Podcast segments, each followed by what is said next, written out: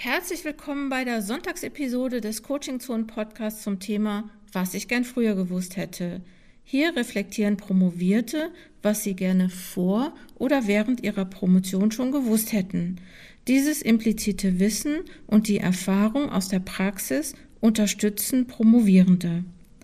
Dieses Podcast-Projekt ist nicht kommerziell und ich mache das, weil ich es wichtig finde, Erfahrungen zu teilen, auch damit Promovierende hören können, was es so an Hacks gibt, was es so an Ideen gibt und irgendwie auch so ein bisschen damit Promovierende hören können, dass andere, die jetzt schon promoviert sind, auch so ihre Erfahrungen gemacht haben. Wenn ihr dieses Projekt unterstützen möchtet, gibt es die Möglichkeit, auf einen Spenden-Button zu klicken unter coachingzonen-wissenschaft.de slash podcast.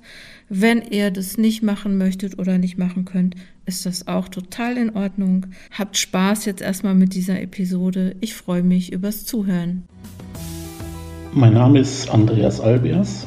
Ich arbeite als Hochschuldidaktiker an der TU Graz in der Teaching Academy. Ich bin von Hause aus Diplom-Ingenieur für technischen Umweltschutz und habe im Bereich Wasseraufbereitung, grob gesagt, promoviert. Was ich gerne gewusst hätte vor meiner Promotion, und das ist, glaube ich, so ein bisschen ein Tabuthema, ist das Thema Beziehung, während man promoviert. Es ist nun mal so, dass die Promotion Zeit in Anspruch nimmt und zum Teil nicht unerhebliche Zeit und zum Teil eben auch sogenannte Qualitätszeit am zum Beispiel Wochenende. Und natürlich wird der Partner oder die Partnerin zu Beginn sagen, ich unterstütze dich in deiner Promotion, was der Partner, die Partnerin aber vielleicht nicht weiß, ist, dass so eine Promotion ja bis zu fünf, sechs Jahre gehen kann. Und da lässt sich halt dieser schnell gesagte Satz, ich unterstütze dich, ähm, schnell vergessen, wenn man dann mal wieder keine Zeit für einen Spaziergang hat, weil man noch mal ins Labor muss oder weil man noch mal Daten sortieren muss. Und deswegen werden meiner Erfahrung nach, ich habe mich da auch ein bisschen ausgetauscht, ähm, Beziehungen zum Teil auf eine relativ harte Probe gestellt. Und ich habe auch keinen guten Tipp dazu. Ähm, redet miteinander, tauscht euch aus und habt ein bisschen Verständnis für, für beide Seiten. Was ich gerne gewusst hätte, ist, dass man quasi automatisch zum Experten wird. Ähm, es ist ein schleichender Vorgang. Zu Beginn der Promotion gibt es immer Menschen, die erstmal ein bisschen mehr wissen vom Thema. Man verbringt aber relativ viel Zeit natürlich damit. Man forscht, man äh, arbeitet fünf Tage pro Woche und acht Stunden pro Tag an, an dem Thema und ähm, entwickelt da natürlich Kenntnisse und, und entwickelt sich da weiter. Und es ist eben ähm, nicht so, dass man einen Brief bekommt oder ein Zeugnis, wo drin steht, Sie sind jetzt Experte, Expertin, sondern irgendwann ist es dann soweit. Und dann kann man sich auch gerne trauen, als Experte zu agieren, also auch Diskussionen, kritische Diskussionen anzustoßen und Ideen weiterzuentwickeln. Zum Thema Vernetzung ähm, muss ich gar nicht so viel sagen, das wurde schon in anderen Podcast-Folgen beleuchtet. Ähm, ihr werdet innerhalb der Promotion tolle Menschen kennenlernen, die euch auch weit nach der Promotion noch begleiten, einfach weil ihr ein, ein gleiches Interesse habt, was das Thema angeht. Und das ist eine Sache, auf die man sich freuen kann. Das ist eine Sache, die man auch ähm, aktiv fördern muss oder aktiv hinterher sein muss, dass man solche Leute kennenlernt auf Konferenzen, national oder international und ja, das so ein bisschen zu forcieren. Was ich bei der Promotion vor meiner Schreibphase gerne gewusst hätte, ist, dass der rote Faden nicht gerade verlaufen muss. Vielmehr ist es so, dass ihr den Verlauf dieses roten Fadens bestimmt und legt, je nachdem, wie eure Ergebnisse ausgefallen sind, wie eure Analysen ausgefallen sind.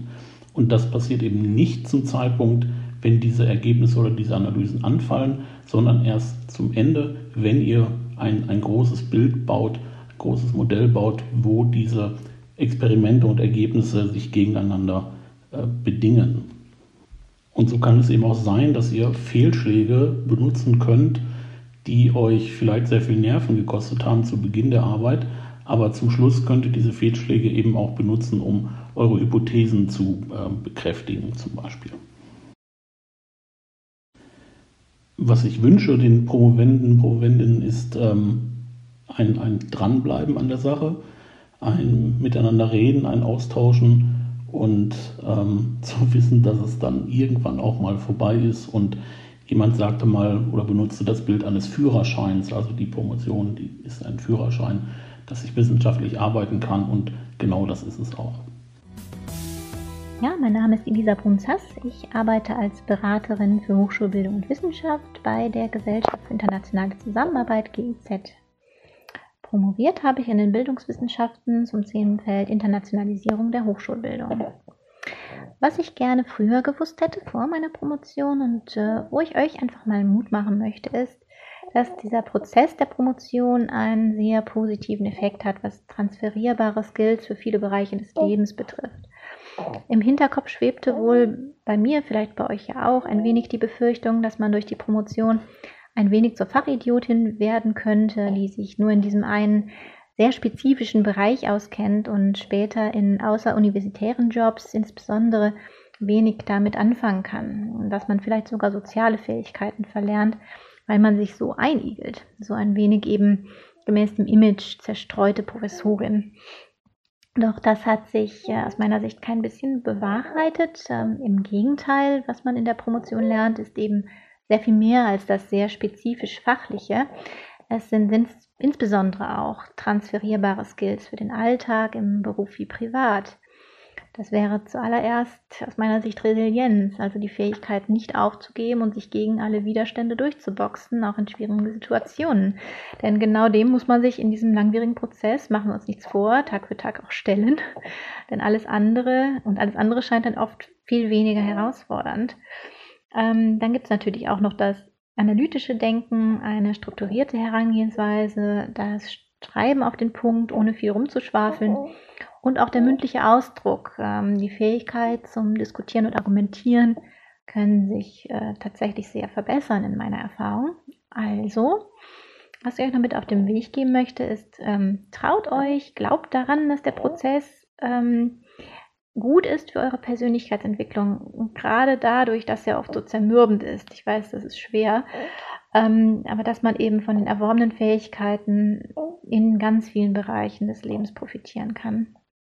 Und genau das wünsche ich euch, dass ihr das tun werdet, dass ihr das sehen könnt und euch durchbeißt. Und ähm, ja, deswegen alles Gute und äh, ihr schafft das.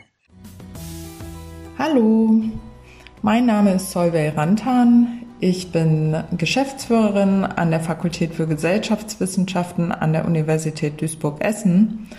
Und ich habe seinerzeit promoviert zum Thema Bildungspolitik im deutschen Sozialstaat und habe mir dabei äh, genauer die soziale Dimension bildungspolitischer Programme und Prozesse in vier Bundesländern angeschaut, und zwar Bayern, Hamburg, Sachsen-Anhalt und Nordrhein-Westfalen.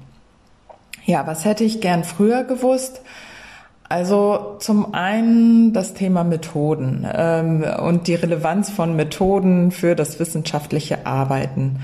Ähm, das war sicherlich für mich ein Punkt, der extrem wichtig war, äh, das zu erkennen. Während meines Studiums ist mir ehrlich gesagt immer eher suggeriert worden, Methoden sind eigentlich nicht wichtig. Ähm, was zählt, sind die Theorien.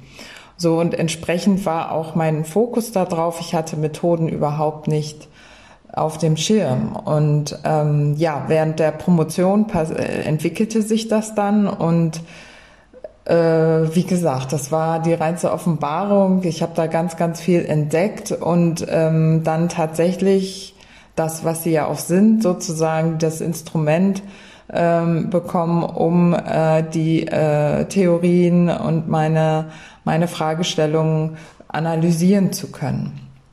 Was mir dabei sehr geholfen hat, ist, dass ich eine äh, Summer School zu äh, Methoden besucht hatte. In dem Fall habe ich mich, äh, habe ich mir ausgesucht, etwas zu Mixed Methods zu machen, weil ich gerne das Zusammenspiel von quantitativen und qualitativen Methoden ähm, genauer äh, in den Blick nehmen wollte und, und ja, mehr dazu lernen wollte. Und das, äh, das war enorm hilfreich. Also da habe ich ganz, ganz viel gelernt, ähm, sowohl was das Programm anbelangt, aber natürlich dann auch was den Austausch mit anderen Promovierenden anbelangt, die auch daran teilgenommen haben. Also ähm, ja, wer sowas im Moment dann vielleicht auch mal machen möchte, kann ich nur empfehlen, sich da mal umzuschauen. Klar, Methodenausbildung ist heute ganz anders im Studium auch integriert. Aber ähm, wenn man hier und da noch ein bisschen Zusatzwissen sich aneignen muss, da gibt es, glaube ich, inzwischen einen ganzen Blumenstrauß voller toller Weiterbildungsangebote oder eben solcher Summer Schools, die sich dann doch lohnen ähm, zu besuchen.